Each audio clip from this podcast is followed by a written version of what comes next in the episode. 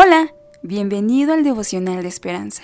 Creemos que en este tiempo Dios traerá inspiración y motivación para tu vida, así que prepárate para un tiempo de intimidad con Dios.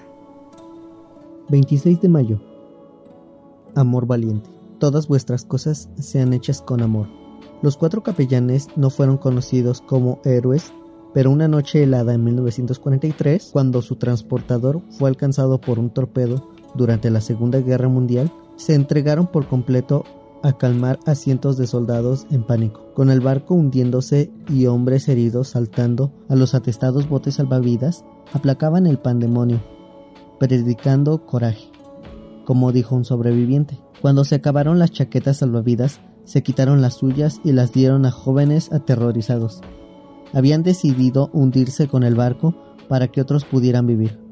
Con los brazos entrelazados mientras el barco se hundía, oraban en voz alta, alentando a los que morían con ellos. Otro sobreviviente dijo, fue lo más maravilloso que vi de este lado del cielo.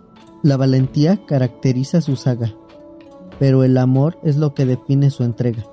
Pablo instó a todos los creyentes a tener ese amor, incluidos los miembros de la iglesia de Corinto, sacudida por conflictos, corrupción y pecado Manténganse atentos y firmes en la fe, sean fuertes y valientes. Y agregó, todas vuestras cosas sean hechas con amor. Es un mandato excelente para todo creyente en Cristo, en especial durante una crisis. Una reacción valiente y amorosa es un reflejo de Él.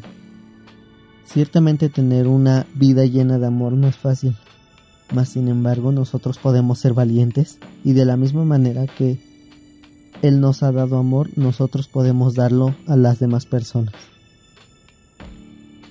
Padre, ayúdame a poder mostrar tu amor como tú deseas.